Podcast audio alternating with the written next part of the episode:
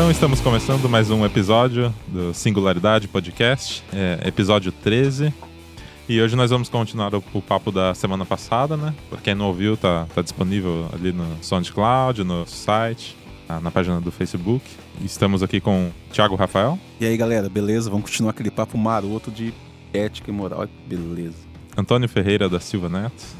Tudo bem, galera? Vamos tirar o estado da exceção. Impossível. Hércules Martelli. Olá, cheguei. Querida, cheguei. Muito bem. Então, é, recomendamos que você escute o episódio anterior para se atentar aos fatos aí. Da... Sim, porque daí você pode criticar melhor a gente depois. Isso também. Se bem que o povo tá meio pacífico, né? Tá. Ninguém brigou com a gente ainda. Ninguém falou nada. pessoal. Tá, tá, estranho isso aí. Ainda? Não teve nenhum protesto do MBL? Não, teve nada. Não me chamaram de, de nada, de petralha, de então, mandar pra Cuba, nada ainda. Impressionante isso. Muito estranho. A gente se sente até sozinho, né? É, vamos brincar, gente! Brinca com a gente, pô!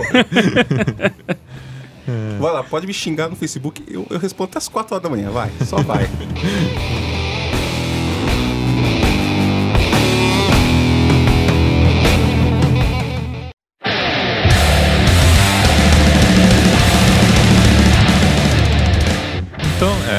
continuando o raciocínio é, do episódio anterior, queria falar um pouco do, do direito penal do inimigo. É, é uma, seria uma pergunta, eu, eu tô por falar disso. Seria Satã esse inimigo? Quem seria o inimigo? É o Satã na forma jurídica. Ah, beleza. É.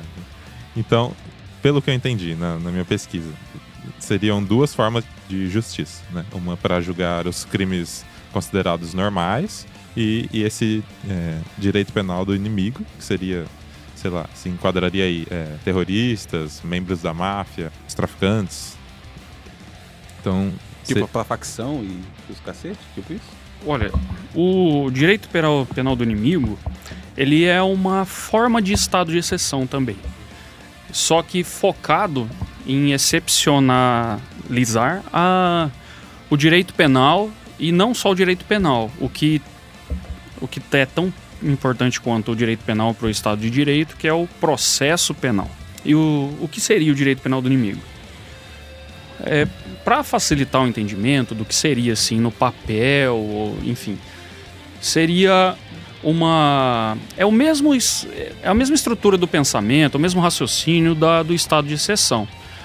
É, Chama-se direito penal do inimigo porque você contra aquele inimigo, aquela classe aquela categoria de pessoas que vai ser então rotulada, vamos dizer assim, como o inimigo, tem determinadas garantias processuais penais ou então até tipos penais específicos. É, tipo penal é o, que a gente chama de o crime, descrição do crime, específicos para aquela classe. E a excepcionalidade está baseada no, na, mesmo, na mesma lógica do, do, do do estado de exceção, que é o inimigo, por ser o inimigo da sociedade, é, que põe a sociedade em risco, e etc, etc, para a gente não, não começar a devagar e passar raiva. Ele, então ele tem que ser tratado como tal. O inimigo, ele não pode ser qualificado como cidadão. O inimigo, ele não é o cidadão. E como ele é nocivo para a sociedade, e como daí ele não tem cidadão, porque ele não se encaixa, ele vai ser tratado como tal, portanto não vai ter suas garantias, ele não tem os seus direitos como um cidadão normal. É... Além disso, é, você tem a questão dos tribunais de exceção né, que, que poderia ser. Só que isso é totalmente banido pelo direito. Como é que funciona hoje? Para você ser julgado por qualquer coisa, seja matéria civil, penal, trabalhista, existe uma, um princípio que é um princípio do juiz natural. Esse princípio do juiz natural quer dizer assim, que você só pode ter uma, uma situação jurídica sendo julgada por um juiz pré-existente e pré-definido por lei para julgar determinada causa. Por que isso? Para garantir o princípio da imparcialidade do, do juiz. Para que não ocorra o fato e depois seja designado um juiz especialmente para julgar aquele caso, que poderia dar margem para né, todo tipo de, de atrocidade.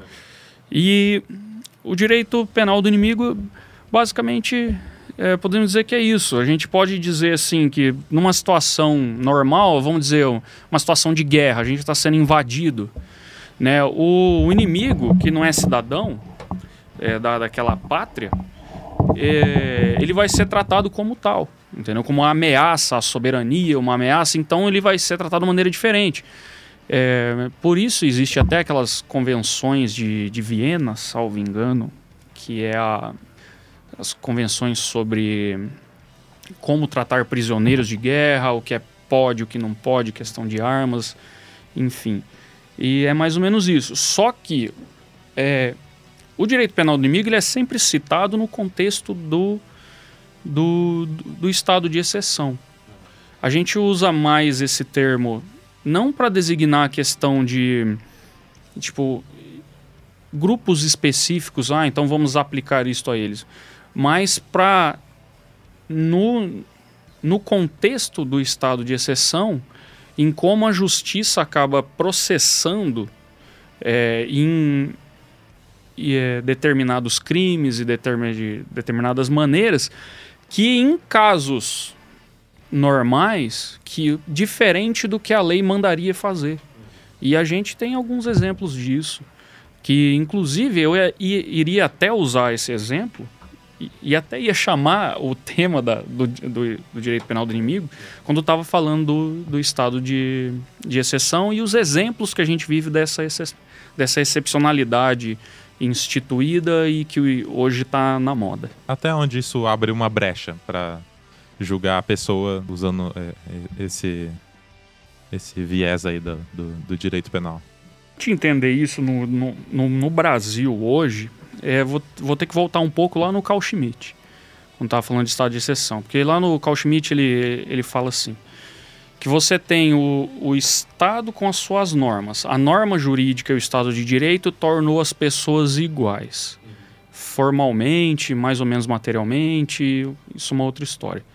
Mas quem desempata essa igualdade, quem pende a balança para um lado, é o poder. Aí nós vamos falar de Foucault. É o poder. O poder que vai dizer: olha, a lei está dizendo que é desse jeito, que tem que ser o, o devido processo legal. Mas aí o poder, naquele momento, pende a balança para um determinado lado. E aí o que a gente estava discutindo na outra, na, no podcast anterior, na primeira parte, em que, né, e que para ele esse é o verdadeiro poder. Né? Só lembrando que o Carl Schmitt ele foi um teórico do, do, do fascismo histórico e, e que ele inclusive apoiava isso por causa da postura ultraconservadora dele. Ele achava que era necessário que o, que o, o déspota pudesse excepcionar o direito e exercer o poder verdadeiro para conservar a sociedade, em resumo. E por que, que seria ruim julgar é, uma pessoa de, de uma forma diferente?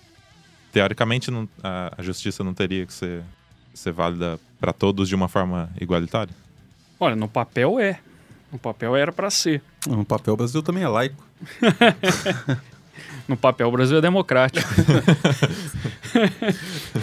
pois é. Nem no papel.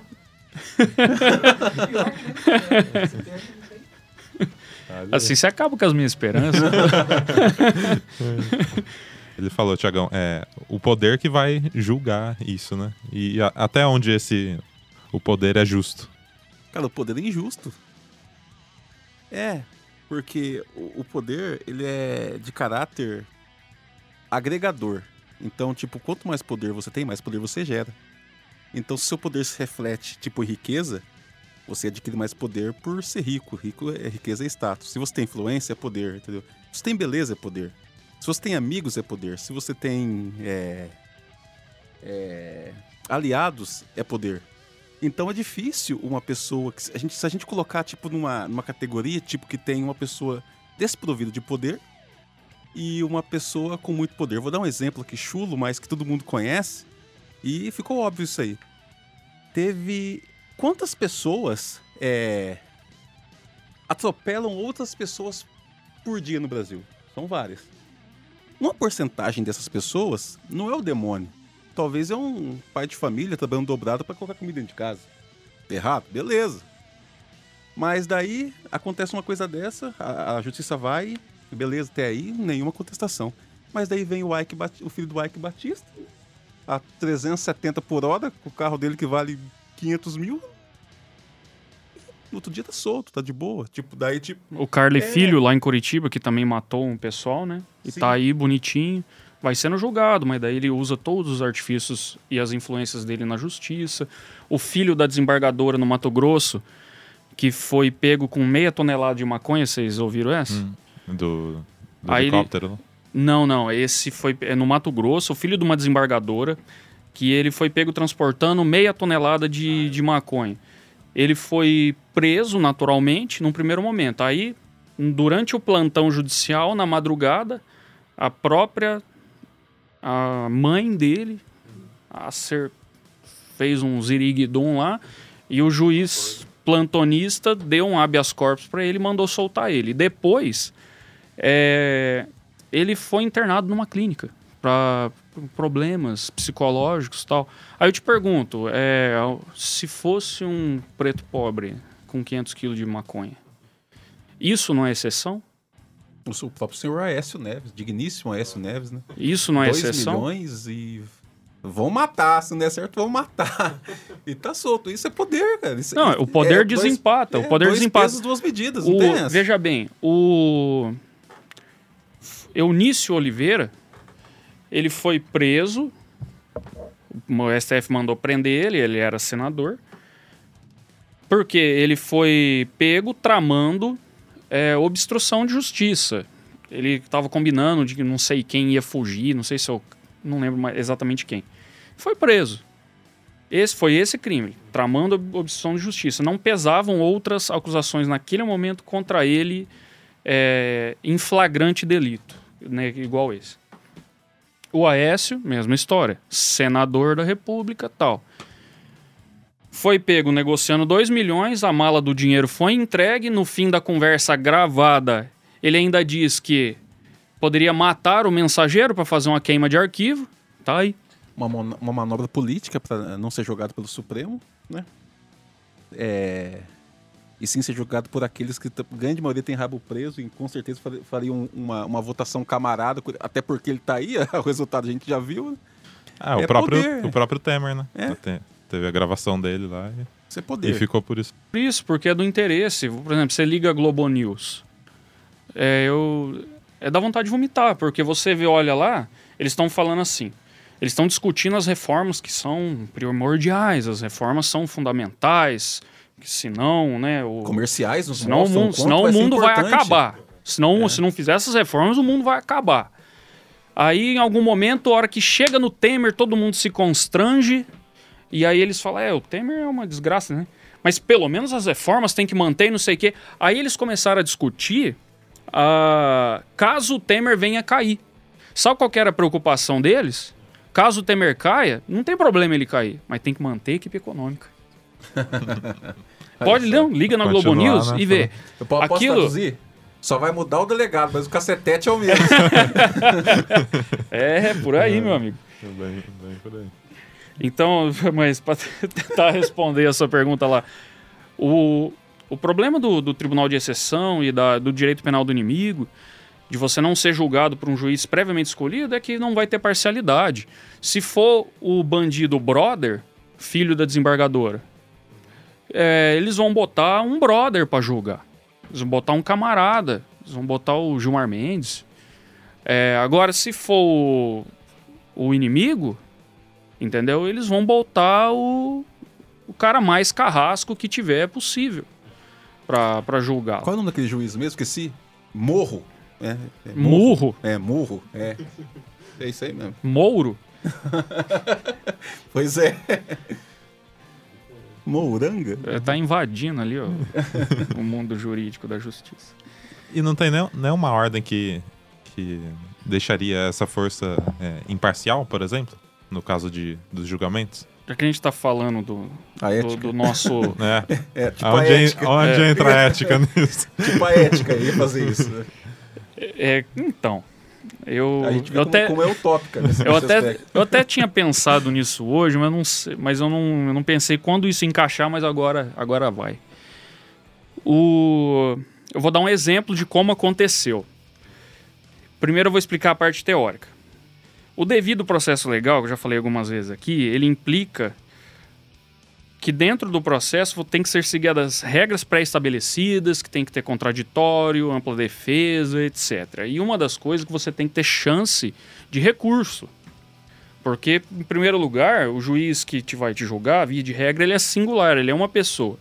Em primeiro lugar, uma pessoa ele é humano, ele, ele não é infalível. Né? Ele pode errar. Ele tem a carga emocional e ideológica dele, que a gente não se engana com isso. Que embora a gente na faculdade fale do juiz imparcial, mas em nenhum momento é esquecido lá nos, nos manuais de direito que, embora ele tenha a carga psicológica e ideológica dele, ele tem que fazer o melhor possível dentro de determinadas balizas, que são normas jurídicas que essas normas tentam forçar ele a, a ser justo com uma série de garantias. Uma das garantias da justiça, que você vai ter uma decisão justa para o teu caso, é a garantia do recurso, que é justamente para você corrigir erros e, enfim, e tem umas outras coisinhas também, mas é, não cabe. Mas basicamente é isso.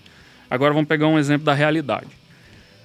É, o ano passado, o, o Sérgio Moro divulgou lá a conversa da, da Dilma com o Lula, né? Foi o ano passado já? Eu acho que foi o ano retrasado, não foi? Foi?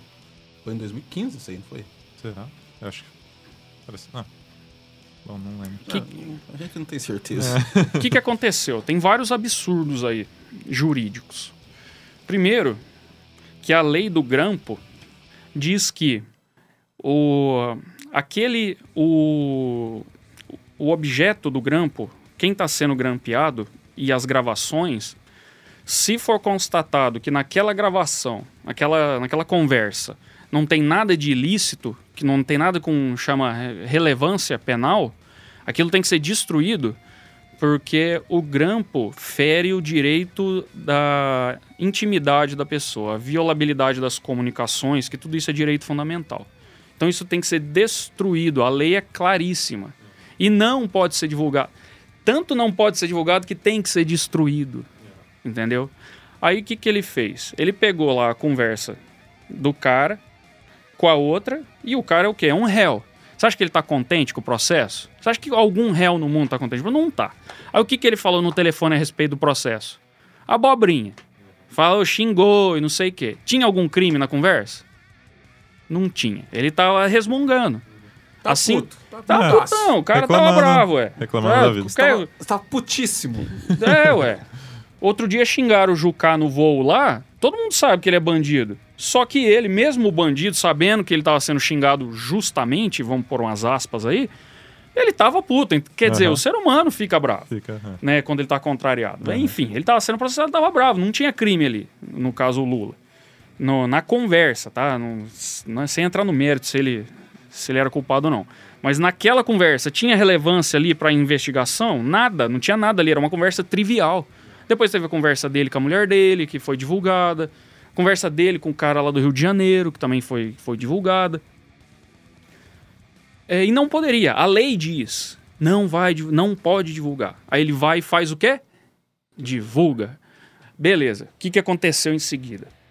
O STF vendo aquilo, e como era óbvio, e a comunidade jurídica percebendo aí o estado de exceção e o direito penal do inimigo, porque contra o inimigo as regras se excepcionam, porque ele, por ser inimigo, ele não é cidadão, portanto, ele não detém os não direitos. direitos. Ele não tem os direitos do cidadão comum, cidadão de bens.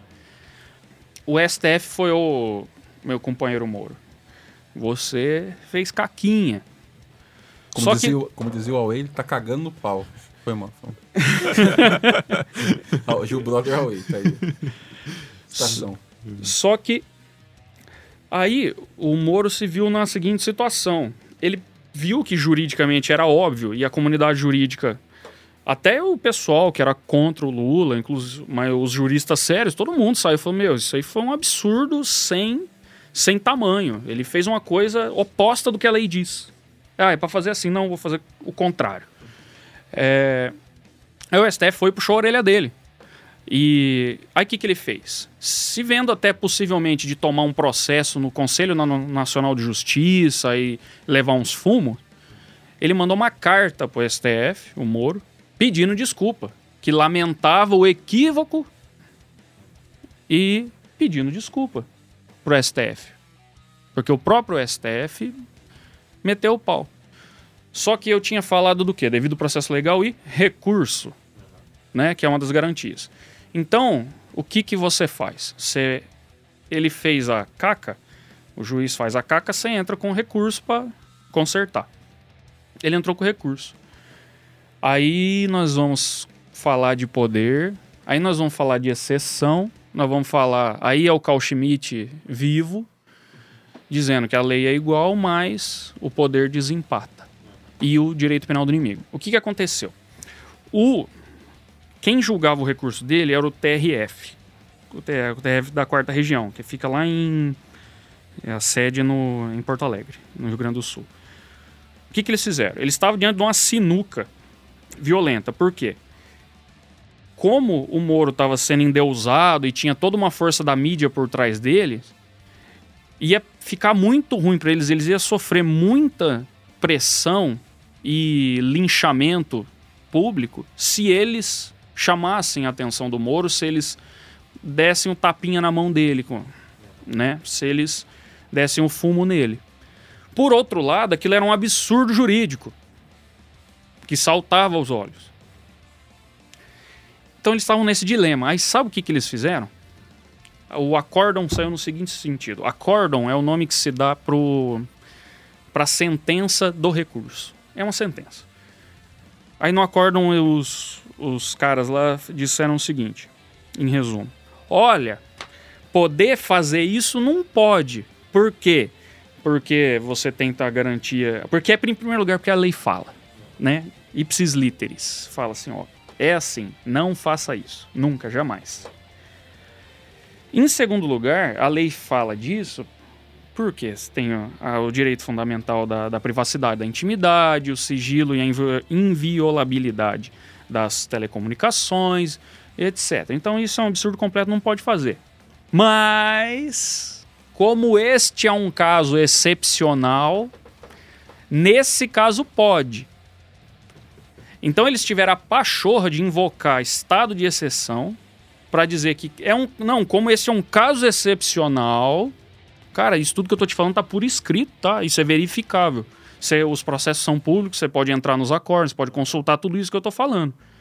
Não é conversa de Facebook, não é conversa de MBL, de, de meme de internet. Isso tudo é verificável. Pesquisar. Que é. Só momentos, pesquisar que tá lá. Nesse momento, os MBL urrando ouvindo isso. vou, vou deixar o link na, na, na descrição. É. Quem quiser, vamos, vamos né? botar o link é. lá, que daí o pessoal pesquisa e não fica e não fica disque disque, né?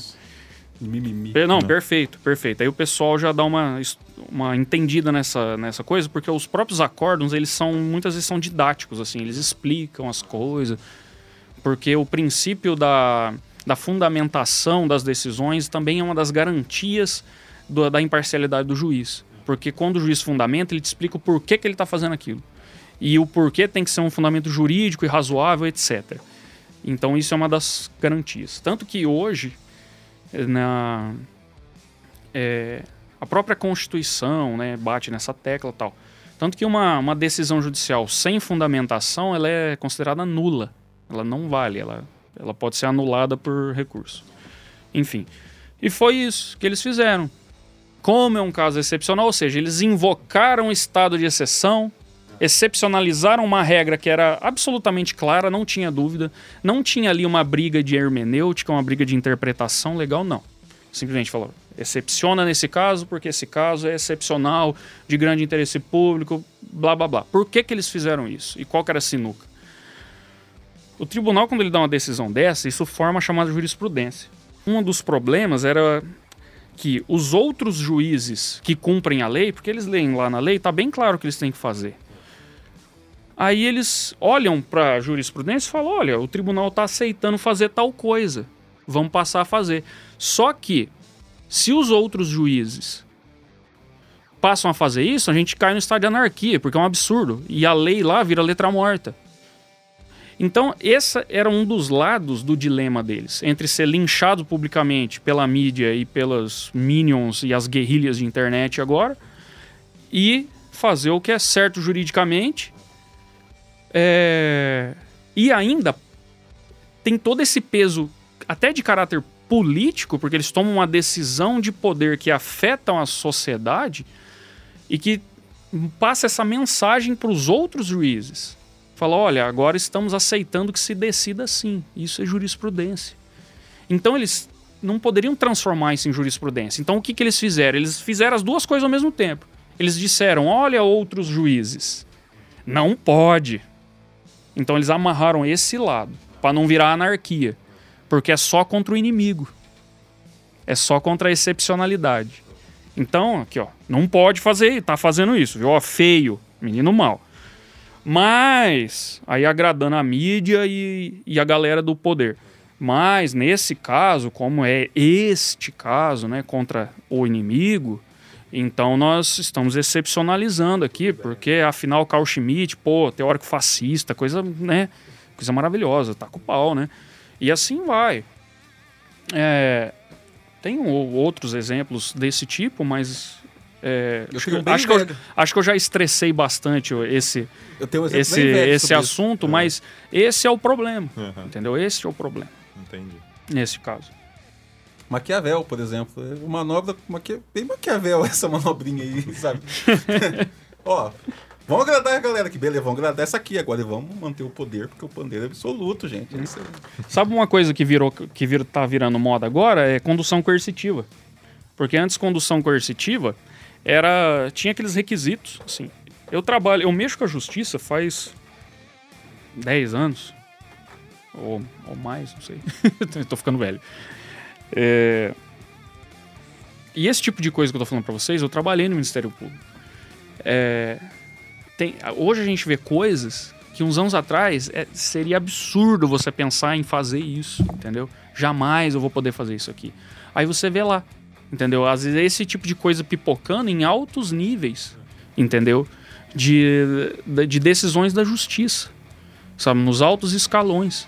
E aí a gente não consegue deixar de pensar que isso é o, é o poder desempatando a balança, entendeu? é o poder de fato daí, entendeu? A verdadeira, o verdadeiro poder, né, que sobrepõe a soberania popular e a legitimidade.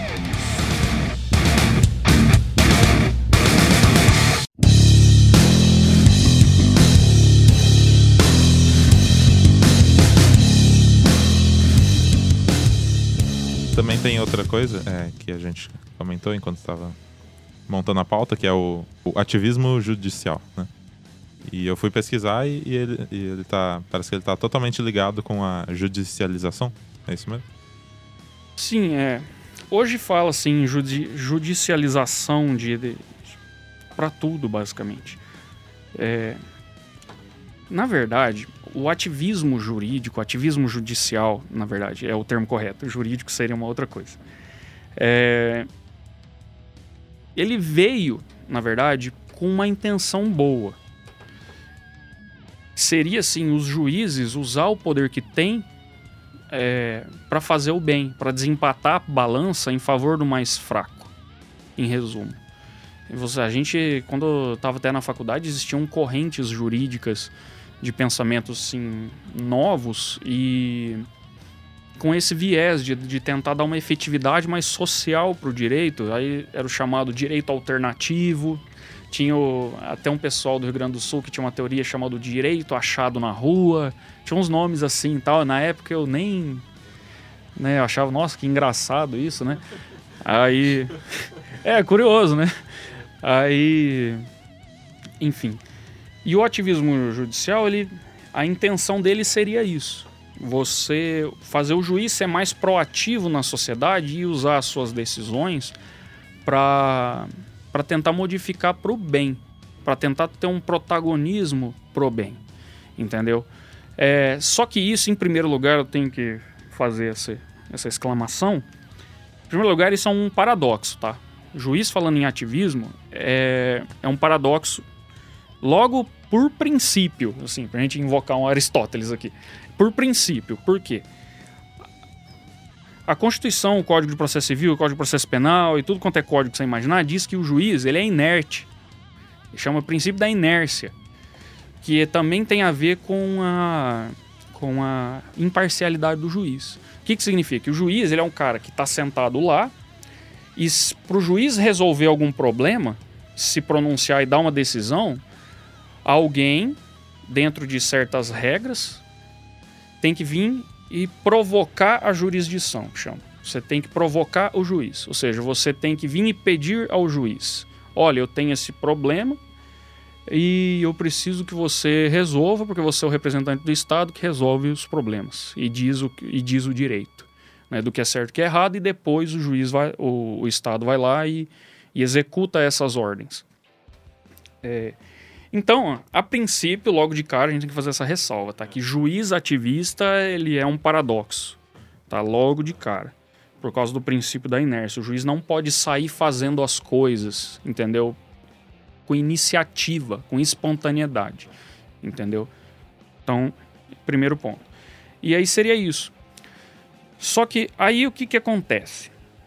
O ativismo judicial vira, vira de lado e vira bagunça porque tudo virou bagunça. Porque o Estado excepcionou, né? Daí a gente vai voltar na mesma, na mesma história. Por quê? É a mesma desculpa. Olha, estamos vivendo um momento excepcional.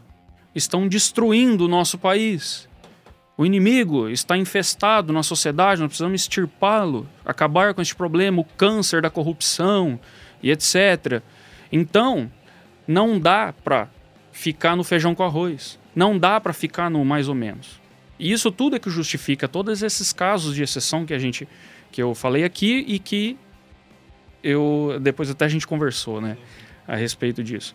É, então, os juízes precisariam ser mais proativos e ter iniciativa, aspas aí também, por conta do princípio da, da inércia, é, para resolver o problema. Porque, os, porque a, a ideia aí é que o instrumental é, ordinário não estava servindo para resolver os nossos problemas, que são extraordinários, excepcionais, exceção. Então, não, então os juízes têm que ser proativos. Então é mais ou menos o que está se querendo ver hoje com esse tipo de coisa, entendeu? E estão se cobrando isso. Para quê? Para que, como a, a, sociedade, com toda aquela campanha midiática, com tudo, né, que envolveu é, os escândalos de corrupção e, e etc., a própria sociedade começa a exigir isso da, da justiça. E a justiça muitas vezes se vê obrigada. Por exemplo, o caso do TRF, que eu falei do recurso lá do, do negócio dos grampos. Entendeu? Então, às vezes, eles se veem obrigados, porque eles também são seres humanos, os desembargadores lá que fazem um negócio desse. Não dá para dizer que o cara tem má fé. Só que às vezes o cara fica com tanto medo de ser linchado o resto do ano por uma milícia online, entendeu? Que o cara acaba cedendo, entendeu? Que mais fácil para ele sentar lá no julgamento e falar: siga o voto do relator, embora seja um absurdo, entendeu? E ele fica de bem com a galera, ele vai para casa, fica tudo bem, porque se ele votar ali e se ele for a favor do poder, ele não vai ter muita dor de cabeça. Fica de boa ali. Ele fica de boa. Deixa passar isso. Deixa passar, porque quando o contrário acontece, é, às vezes dá errado. Por exemplo, é, vocês lembram da Operação Satyagraha? Uhum. Operação Castelo de Areia? Ah, sim. Então, a gente tinha, era o mesmo molde, era o mesmo padrão, né? A gente tinha o juiz que fazia, acontecia, o herói. Como é que era o nome dele? Fausto de Sanctis. Era o mesmo desenho da Lava Jato. Você tinha o juiz que fazia, acontecia que o Gilmar Mendes mandava soltar, é sempre o Gilmar Mendes, né? Mandava soltar ele mandava prender no outro dia. Aí o Gilmar Mendes xingava ele, ia na, na Globo, porque eu acho que ele é contratado da Globo pra dar entrevista, que eu nunca vi aquilo. O cara tá todo dia, né, na Globo. Eu não duvido, mas nem ferrando que eu não é, duvido. É, então, né? Aí ele ia lá e mandava prender de novo. Aliás, mandava soltar. Daí o falso de Santos ia lá e pau. E você tinha o delegado bola da Nike. Você tinha o delegado fodão. Que era o Protógenes Queiroz, lembram dele? Nossa, desse cara eu não lembro. Eu tô surpreso você lembrar, pra falar a verdade. Então, Eu lembro do, do nome, assim. então. O que, que aconteceu com eles? E eles fizeram regaço. Com quem que eles mexeram? Aí eles mexeram onde não podia. Eles mexeram no com os bancos. E com e esses bancos que estavam encalacrados com uma simbiose com o poder. Era o Daniel Dantas, né, o dono do banco BTG Pactual, não lembro o nome, faz tempo pra caramba. Isso aí é 2006, 2007, não sei, faz tempo. E enfim. E eles chegaram a prender o Daniel Dantas e tal e tal e tal. O que, que aconteceu? E foi a mesma, foi uma história muito parecida com a da Lava Jato, cheio de ativismo, cheio de, de valentia, de vamos fazer acontecer, porque é o mais importante combater a corrupção. No fim das contas, por causa de um errinho de condução lá do processo, por causa da- especialmente por causa da Polícia Federal, que eles erraram lá na hora de cumprir um mandado de busca e apreensão, é uma formalidade, mas que é uma garantia constitucional. O que, que eles fizeram? Eles anularam a Operação Satyagraha e Castelo de Areia inteira e o Daniel Dantas, com todas as provas do mundo, bandido, tá, saiu da cadeia e hoje, é, como diz o Ciro Gomes, ele tem um atestado de inocência expedido pela justiça e assinado por um juiz. Por quê? Porque a justiça se meteu a, a- a fazer esse tipo de ativismo, se meteu a excepcionar a lei, aí chegou lá em cima, só que daí, microfísica do poder, aí cai o Schmidt. Aí na hora de ver ali a lei, a balança pendeu pro poder. E na época o presidente era o Lula e era, da, era dos amigos, entendeu? Do PMDB ali, que fazia o, o bem bolado, entendeu? E daí, no caso lá no STF, a balança pendeu pro, pro banqueiro, coitado, né? Do banqueiro, e anularam a operação inteira e ele saiu, coisa. E a formalidade foi o seguinte: no mandado de busca e apreensão, estava escrito assim: lembra que eu falei para você da- da- no episódio passado? Gente, ouçam o episódio passado, quando eu expliquei que uma juíza do Rio de Janeiro expediu um mandado de busca e apreensão para uma cidade inteira, sem especificar endereço, nome da pessoa, etc. Aí vocês peguem essa decisão, aí vocês comparam com essa agora, da- dessa, dessa operação. Saiu o mandado de busca e apreensão por causa do cara. Aí sai lá, nome da pessoa, local que vai ser buscado, tal, tal, tal, os porquês daquilo. Aí tava lá assim, agora eu vou eu vou inventar os números, tá? Só pra só para ilustrar. Apartamento número 400. Para vocês entrar, vocês podem entrar. Ponto. Aí eles chegaram lá no prédio, a polícia chegou lá no prédio. Entraram lá, apartamento 400. Só que aí, no meio do caminho, eles descobriram, não, não sei que jeito, faz muito tempo, que no apartamento 200 e no 100 também tinha coisa do interesse deles. O que, que eles fizeram? Meteram o pé na porta, entraram no apartamento 200 e no 100 e tava cheio de prova da sacanagem do cara. Aí eles juntaram tudo aquilo, levaram, olha, pegamos as provas e não sei o que, não sei o que. Sabe por que, que anularam o processo? Porque no mandado de busca e apreensão estava escrito apartamento 400. E eles escolheram as provas aonde? No 200 e no 100. Aí ferrou com tudo. Aí eles anularam, por quê? Daí tem uma teoria que inclusive é americana, que chama teoria da, da frutos da árvore venenosa. Significa o seguinte, se você comete uma ilegalidade Adão e Eva na prova. né? colheita é se você comete uma uma ilegalidade na colheita de uma prova e nesse caso foi formalmente uma ilegalidade na buscou a prova só que ela estava em desacordo com o que dizia a lei tudo que que você descobrir baseado naquela prova em seguida vai estar envenenado que é como se aquela ilicitude, aquela ilegalidade na colheita daquela prova fosse a raiz da árvore venenosa e os frutos que ela dá são envenenados. Tudo isso é antijurídico. E a teoria é essa e isso vale. Então, o que, que eles fizeram? Como o grosso das provas e a investigação andou por causa dessas provas que eles encontraram no lugar lá que não estava no, no mandado, eles. é, tudo isso partiu dali. Então tudo isso foi anulado, tudo isso foi excluído do processo. Aí na hora que o juiz foi julgar, ele catou o processo vazio, porque tudo que estava dentro não coisa. Aí o que, que o juiz tem que fazer? Ele olha assim, é, na- nos autos não tem prova, absolvo fulano. E Daniel Dantas tá aí. Rico, dono da, da, da, da, da Brasil Telecom tal, e os Cambal, que depois agora estava recebendo aquela, aquela doaçãozinha dos bens, né? E, a, e a, o perdão da dívida de bilhões do Temer aí. Aqui, ó. Tudo, tudo brother. Tudo, tudo, tudo justo, tudo dentro dos conformes. Até onde cabe o, o judiciário decidir essas questões políticas e sociais? Cara, isso é uma polêmica. Isso é uma polêmica. Quando a gente vai pensar em discutir políticas e, e questões sociais, a gente tem que separar bem as coisas, porque decisões políticas significam basicamente decisões de poder. Porque a essência da, de você dizer decisão política significa que aquilo veio de uma representatividade, de uma pessoa que foi eleita, que está representando os desejos do povo. Inclusive, existem. É, a, a, a teoria dominante hoje no direito é que o juiz não pode se meter, ele não pode se imiscuir nesse tipo de questão, nesse tipo de decisão.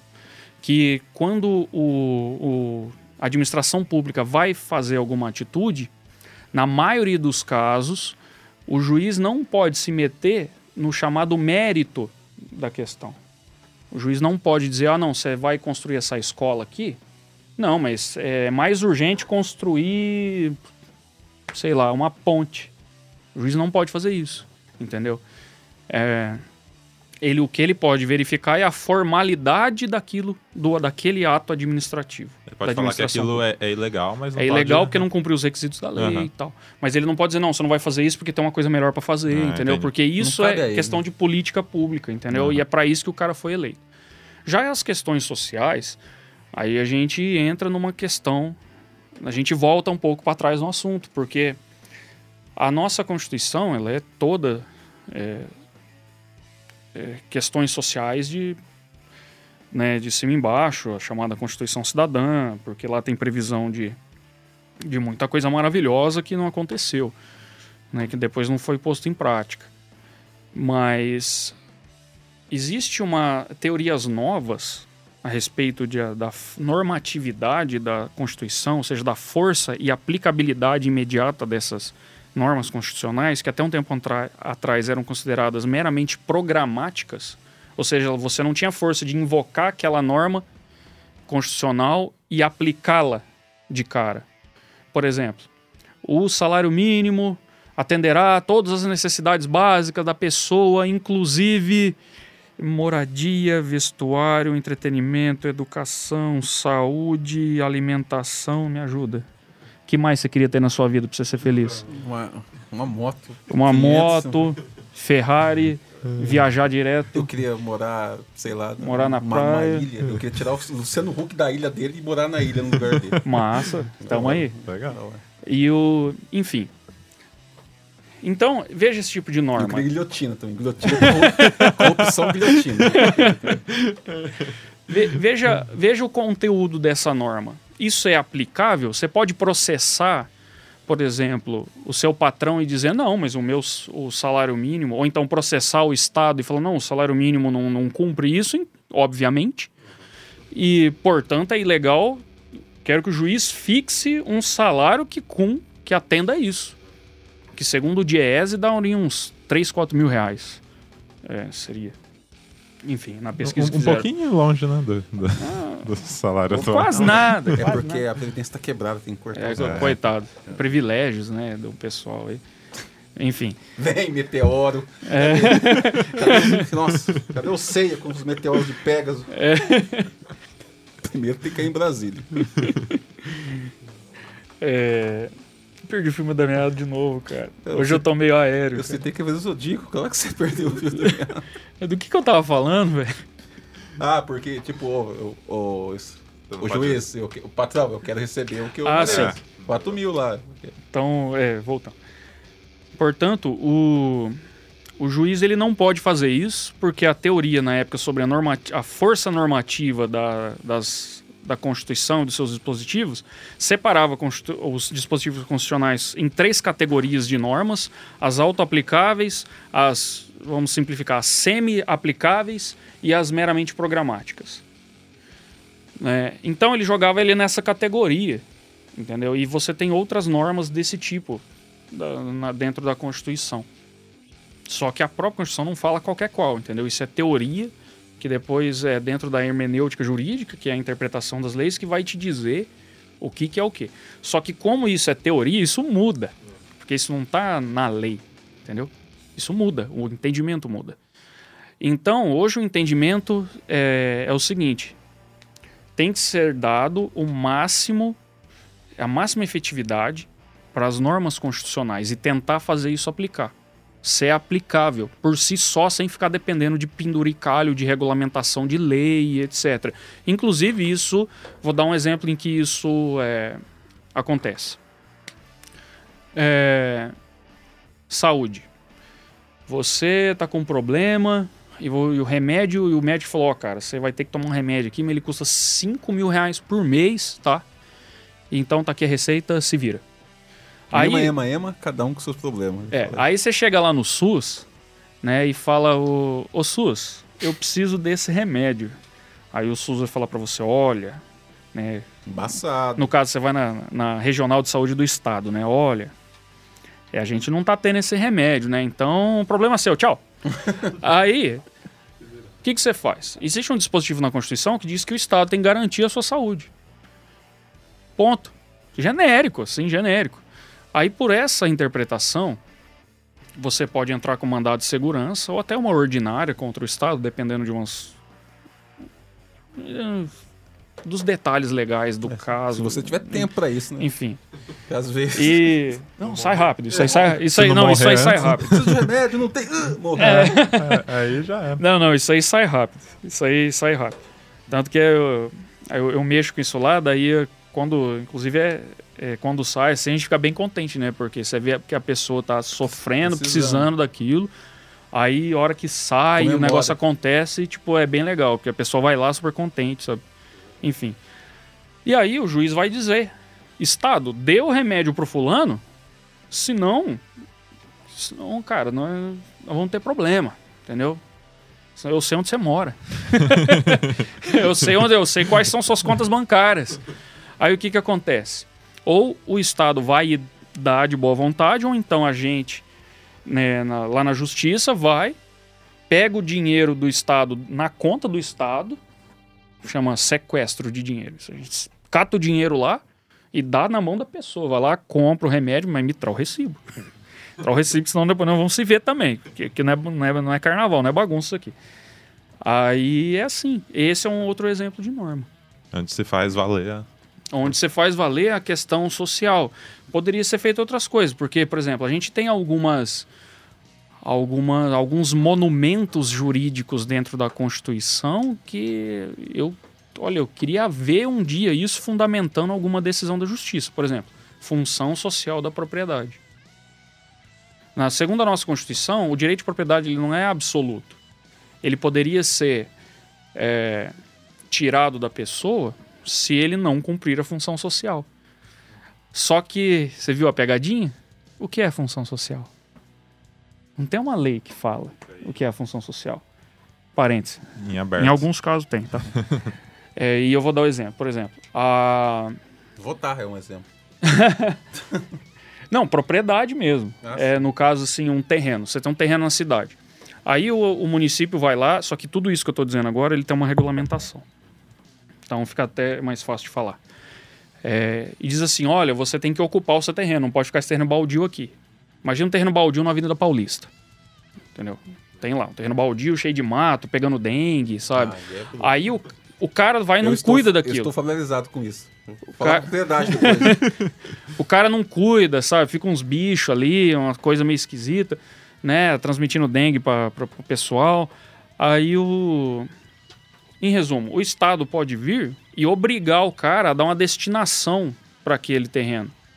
Porque ele tem que cumprir a sua função social. Claro que essa destinação, você vai ver na lei lá, é dar uma destinação eh, financeira, capitalista, porque o sistema é assim. É para você dar um destino. Aí você vai construir alguma coisa, entendeu? Fazer alguma coisa com aquele terreno, assim, dar um destino para ele, para ele parar, para ele, enfim, para ele cumprir a sua função social. Aí na lei vai ter lá alguns parâmetros e que se o cara no fim de, de vários mecanismos que, a- que a lei dá, não, mesmo assim, não se mexer, o Estado vai lá e toma dele. Entendeu? Só que eu nunca vi isso acontecer, nunca ouvi falar, nem tenho exemplos para dar. Entendi. Tem um E- sonho, né? Que, que Exatamente. aconteça. Ó, o que eu vejo no dia a dia, que eu trabalho na construção civil, né? Uhum. Quando você compra um terreno, por exemplo, é, o que acontece é que você deve manter o terreno em ordem, ou seja, sem mato, sem ter chance nenhuma de algum animal, até, até mesmo peçonhento, ferrar com alguém. A culpa é sua, você pode ser. E é, obrigatoriamente você tem que fazer uma calçada é, no terreno. Porque daí, pra, se alguém tá precisando de cadeira de rodas, por exemplo, não tem que desviar do mato do seu terreno e na rua e ser atropelado, por exemplo, está Uhum. Toma. Esse som foi do- de, é, eu batendo na palma da mão em punho. Vocês conhecem. e é isso, assim, né? Mas. É, é, tem retaliação sim, porque já aconteceu de pessoa ser multada mesmo por tipo, ah, eu tenho um terreno lá e um dia eu vendo, coloca lá, venda-se. Três anos depois, não existe placa, existe mato e a placa tá. Daí, tipo, a população muito consciente, né, e educada, joga lixo no terreno do outro, porque é lixão, af- afinal de contas, né? É, Existe uma lei, tipo, se você tem um terreno baldio da sua casa, jogue lixo nele. É permitido. Ou vai lá e taca fogo, né? É. No mato. Aí você tá em casa, de repente. Aquela fumaceira dentro de casa. é. Então. Então, resumindo, o Estado realmente ele toma providência, sim, se você, tipo, não cuidar de um terreno que é seu, mas ele está, ó, cuida disso aí, é seu, mas tá ligado que. Na teoria clássica, até do, do direito romano, a gente, quando a gente vai no- estudar direitos e direito de propriedade, etc., a gente até vê assim, é, ah, o que caracteriza a propriedade e tal. Você tem o. Dentre os vários, você tem daí até ainda tem os, os nomes em latim, né? O jus utendi, que é o direito de usar, jus e o mais engraçado é o jus abutendi, que é o direito de abusar da sua propriedade. Que seria, por exemplo, você dar qualquer destinação até esdrúxula. Ah, eu quero destruir minha propriedade. É seu, você faz. Entendeu? Só que isso já não é mais 100%. Entendeu? É, você não pode ir lá e falar assim: ah, eu vou dinamitar esse terreno aqui e fazer uma cratera.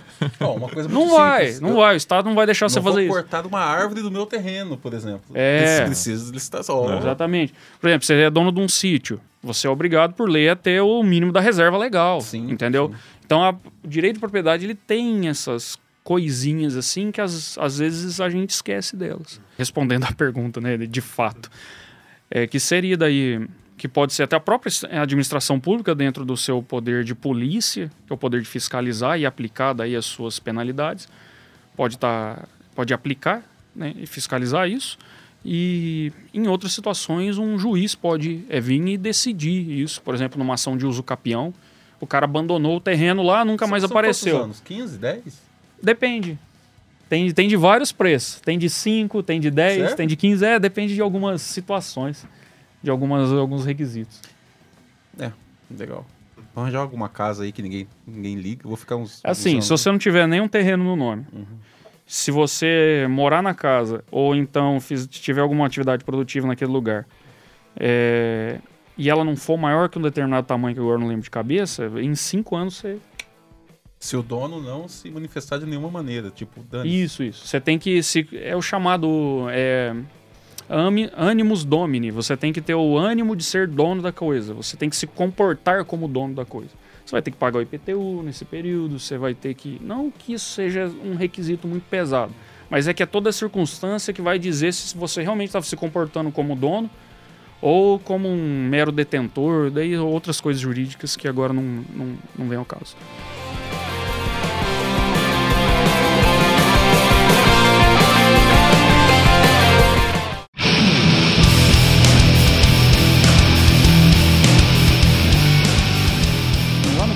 Primeiro episódio, eu tinha até falado sobre o... uma das coisas que entra hoje dentro do, do estado de exceção é o e que justifica isso, que justifica depois o direito penal do inimigo e boa parte do que a gente falou, é um, uma grande dose de de protofascismo, de criptofascismo que a gente tem hoje na sociedade. É, aonde que está isso?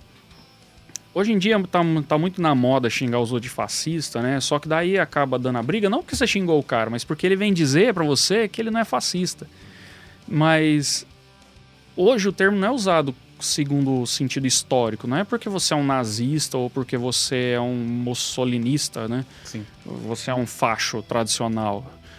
Não, é o que está tentando dizer é a estrutura do pensamento fascista. E o que, que isso tem a ver com o nosso tema? É, eu não vou lembrar o nome do autor, então eu vou ficar devendo. Mas existir. É, uma das maneiras mais interessantes de você identificar, eles chamam de o, o comportamento fascista, o pensamento fascista, é através dos quatro pilares do pensamento fascista. É...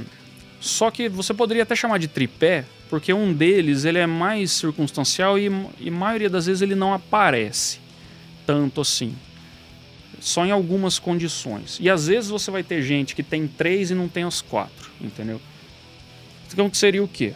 A gente vive isso hoje e todo mundo provavelmente vai identificar.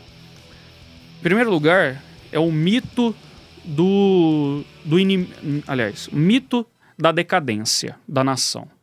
O que, que é, é o seguinte: nossa, o Brasil está sendo destruído, o Brasil está acabando, estão acabando com o país, estão acabando com a moral e os bons costumes, querem destruir a família brasileira. Ou seja, é difundido uma ideia, um pensamento de que a sua sociedade, o meio que você vive, a vida, o seu estilo de vida está sendo atacado e destruído, inclusive deliberadamente. Esse é o mito da decadência. Então a gente encontra isso, por exemplo, no nazifascismo, em que o Hitler e Companhia Limitada botaram as culpas nos comunistas, nos socialistas, nos anarquistas e nos judeus. Como eles a Alemanha estava na merda, porque é, por, por, por, causa de toda essa influência e tal, de, de, destes grupos e tal. Aí a gente entra no segundo pilar, que é o mito do inimigo. Que aí você nomeia quem está causando essa decadência. Que é quem? No caso ali, a gente falou do, do nazifascismo histórico, é o comunista, o, o socialista, o anarquista e o judeu. E no caso do Brasil hoje é o esquerdista, é a esquerda, é o PT, é o comunismo, Jesus Cristo aonde? Alguém me explica? Enfim. É, aí entra as outras duas as outras duas pernas que são um pouco menores, que é o seguinte: a, o mito do futuro grandioso,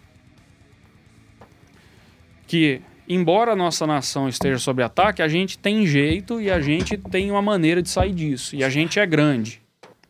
E a gente é grande. Então isso tem um futuro. Aí entra o, o quarto pilar, que é o mito do salvador da pátria. Então, às vezes, você, você não precisa ser um bolsominion para ter um pensamento de, de estrutura fascista. Porque às vezes você pode detestar o, o Bolsonaro entendeu? E achar que, que ele é um boçal, que ele não é o salvador da pátria. Só que ainda assim você justifica e estrutura a sua argumentação e as suas ideias no mito da decadência e no mito do inimigo. E que você destruindo o inimigo, você vai resolver todos os problemas. E aí nós voltamos. provado que não funcionou, né? Porque o golpe aconteceu e estamos na merda do mesmo jeito. Afinal de contas. Então, mas você foi bem preciso. Claro. Nós estamos na merda. Sim. Quem fez isso, não. Inclusive, agora eles estavam aprovando a MP do trilhão, que eles vão isentar o, as petrolíferas estrangeiras que foram que receberam agora as fatias do pré-sal, do petróleo do pré-sal, né, com o Temer, que antes isso não podia, daí isso foi uma das modificações do Temer, e eles vão isentar eles de pagar tributo. Isso, a conta que os caras estavam fazendo era coisa de trilhão. Entendeu? Então esse pessoal que fez né, que fez essa tomada de poder, não. Eles estão se dando muito bem. Para eles está dando tudo certo. E nós, nesses nós, a gente está é, incluso a galerinha da camisa CBF também, né, deixando bem claro. Então, esses aí, eles pensam isso, só que nesse sentido eu, eu sou meio condescendente. É difícil você culpar. Eu sei que essa é uma postura minha, às vezes é até meio, sei lá. Controverso. Mas Tem como você culpar? Porque a pessoa, ele trabalha o dia inteiro. Aí ele chega em casa, ele liga a TV, desgraça, desgraça, desgraça. Olha, olha que merda que tá acontecendo, olha que merda que tá acontecendo. Aí ele abre o jornal, ele vai ver um colunista, nossa, estão destruindo o Brasil. Aí, olha quem tá cometendo a desgraça, olha quem tá cometendo a desgraça, entendeu? É, aí ele começa a identificar aos poucos, não foi do dia para a noite, que demonizaram ah, é, determinados setores da sociedade, determinadas ideologias, não foi do dia para a noite. Isso É que- criado aquela.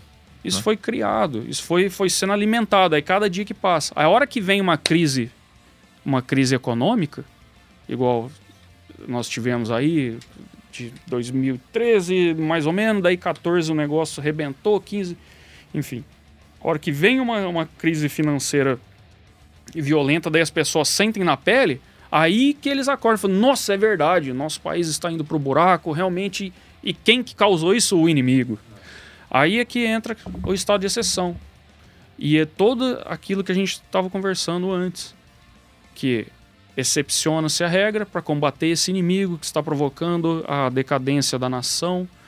E aí entra o ativismo judicial para o mal, aí entra o direito penal do inimigo, que é para tratar esse inimigo. Porque esse inimigo ele não faz parte da nação, entendeu? A decadência da nação é a gente. São as pessoas de bem entendeu? E então esse é um, é um contexto sociopolítico, sabe, de, que traz isso para a situação que a gente está hoje. E a gente tem esse- esses outros exemplos e como eu tinha falado, dá para a gente ficar o dia inteiro, sabe, só falando de, de- desse tipo de coisa, sabe? É, é muito complicado. Falando da culpa do cidadão, né? Que a gente tava falando agora há pouco. Tipo. O cara chega mesmo, né? É, em casa, trabalha e absorve essa informação de pessoas carismáticas que sabem o que estão fazendo, sabem o que estão falando exatamente. Já tem uma credibilidade. Sim, mas muitas das pessoas que também chegam em casa e trabalham, vê isso e falam, não, peraí, vamos ver certinho. E daí depois de toda essa cagada que deu, tipo, as pessoas que votaram, a gente tá falando do impeachment, por exemplo, né? Daí as pessoas que votaram, votaram contra a direita e a favor da esquerda são culpadas pelas pessoas que votaram pela, pela direita. A culpa não é minha. Né, eu não votei. Eu não votei nela. Exatamente. Ninguém Exatamente. quer ter a culpa, né? Daí, tipo, acontece isso, dá essa cagada. Essa, tipo, é, houve essa mudança de governo e estati- estatisticamente está pio- ve- vem piorando. Isso aí é óbvio, né? Como não culpar essas pessoas também? Bom, se você for colocar culpa material, Não, ob- não, não culpa obviamente. material, culpa- é culpa de consciência, entendeu? Mas para as o pessoas, quando querem acreditar numa coisa, elas vão acreditar naquilo. Mas você concorda comigo que para alguns não tá piorando, não pro, pro poder. Eu tô falando do, do capitalista sem capital. Sim. Para alguns não Exatamente, tá pra- piorando. Pra esses mesmo. Para alguns tá bom, porque a, a máquina de propaganda tá tão pesada ultimamente que, mui- que tem uma multidão acreditando que com um estado mínimo e que com as medidas que o Temer tá tomando, mesmo que ele seja um canalha corrupto, que isso tá sendo ótimo. Né, Globo News? É, e, e você vê isso no, no- no- no- dia a dia. Entendeu? Às vezes as pessoas, tipo, não falam do Temer, mas eu conheço muita gente que, que tá batendo de, é, palma de pé pra reforma trabalhista, tem um Sim, monte de gente sim. que tá batendo palma pra liberar o petróleo pros estrangeiros, pra liberar o venda de terra para estrangeiro, pra para liberar compra de, de meios de comunicação por estrangeiro, que é proibido.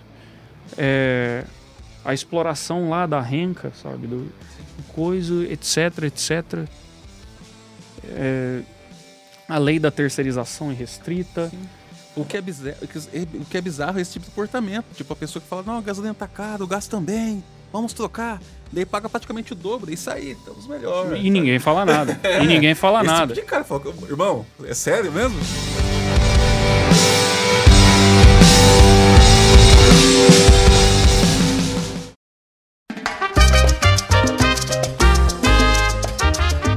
É, Eu vou começar indicando um, um, um livro que eu tô lendo, é, que chama Um Apelo à Consciência, os melhores discursos de Martin Luther King. Então, é, eles fizeram. é, pegaram 10 discursos do Martin Luther King, que tiveram mai- maior repercussão. E, e antes de cada discurso tem é, uma pessoa é, que também participou da- dessa revolução, é, tá, dan- tá fazendo um resumo ali. E, e é, é bem interessante. Acho que, acho que tem a ver também com, com o tema que a gente está tratando aqui. Um cara muito inteligente, por sinal. E fica aí Tentaram mesmo. matar ele algumas vezes. Algumas vezes, né? A, própria CIA, né? Inclusive o FBI e a CIA. É. É. Mas eles não são os mocinhos? É, então. né? então fica aí a, a indicação pra quem quiser. Tiagão? Beleza, a minha indicação não tem nada a ver com o nosso tema. Na verdade, foi uma, uma nostalgia que eu tive essa semana aí. E eu achei legal e eu acho, e acho que vai ser uma boa. Pra quem gosta de videogame, de jogos, vai ser legal. Existe um jogo chamado Chrono Cross. Não sei se alguém já ouviu falar. É da Squaresoft, é da mesma produtora que fez Final Fantasy. E- E é um jogo que deve ser de 2000 e pouquinho, 2001, 2002. Eu não lembro. É um jogo RPG ação, né? é num mundo completamente diferente, muito mais colorido assim. E é um jogo dualista, em que você fica indo e voltando de dois mundos com a mesma com a mesma realidade. Então o personagem principal em um mundo tá vivo, no outro tá morto, sabe? As pessoas mudam de personalidade. É um jogo muito gostoso, muito legal. Mas o principal atrativo desse jogo, e é legal que vocês joguem o jogo pra vocês verem isso, é a trilha sonora. O produtor musical se chama Yoshinori Matsuda obviamente é no japonês, né? E esse é, jogo tem três álbuns.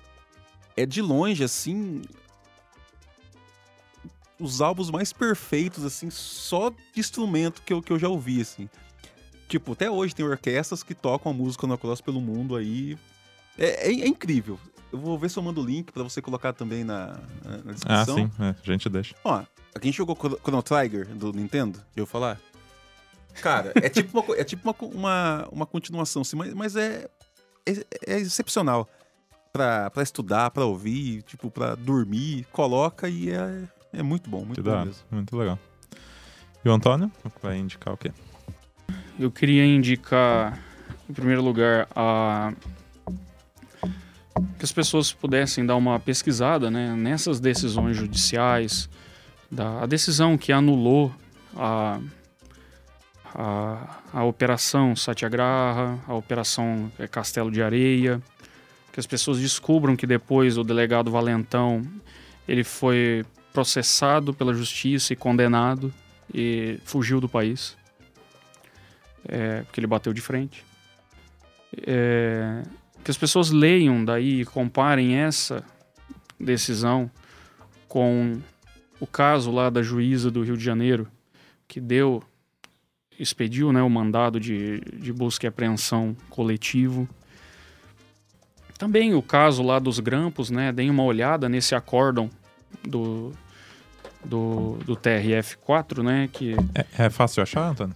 É tranquilo. Eu, eu posso depois eu posso até procurar e te mandar.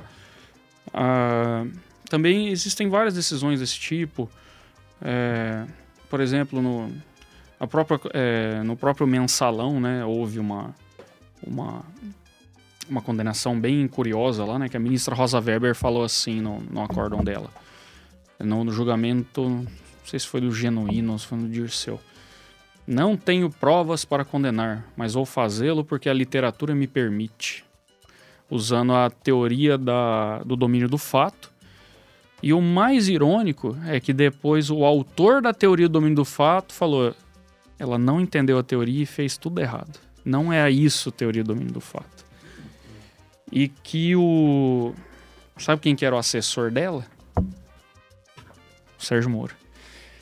Nessa época e que as pessoas né, leiam, é, aliás, e leiam essas decisões para entender, né, como, né, como a justiça pode ser injusta e como a circunstância do poder político pode influenciar é, essas decisões. E uma outra indicação também, se eu puder fazer, como eu estava comentando com vocês, para a gente enxergar também o estado de exceção, é, eu queria. Tem vários filmes né, e até séries nesse sentido, Mas é um filme muito bom, né? Que é o Elysium, do Uhum. Wagner Moura e tal. É, legal. E é muito bom. E que você tem realmente um, um Matt Damon também. né? Matt Damon, nossa, sensacional. Em que você tem lá né, uma configuração de um estado de exceção. Você tem uma, um lugar que as leis não são aplicadas, ou que elas são aplicadas de maneira diferente, e um lugar que é o paraíso. E que as pessoas, ao assistir o filme, não te- eh, tentem enxergar isso na sociedade.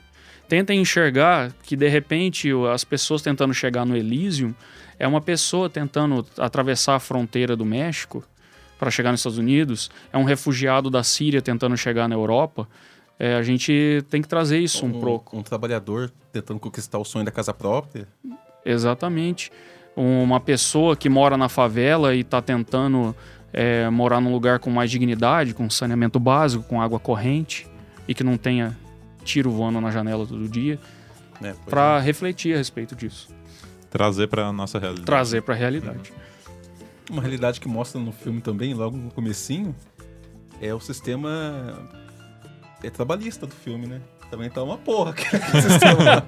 Então vai acostumando que pode ser que mais pra frente, não sei não, hein? Então, Cara, não começa, senão eu vou falar outro podcast inteiro aqui. que a raiva aqui já. Já sobe a raiva. né?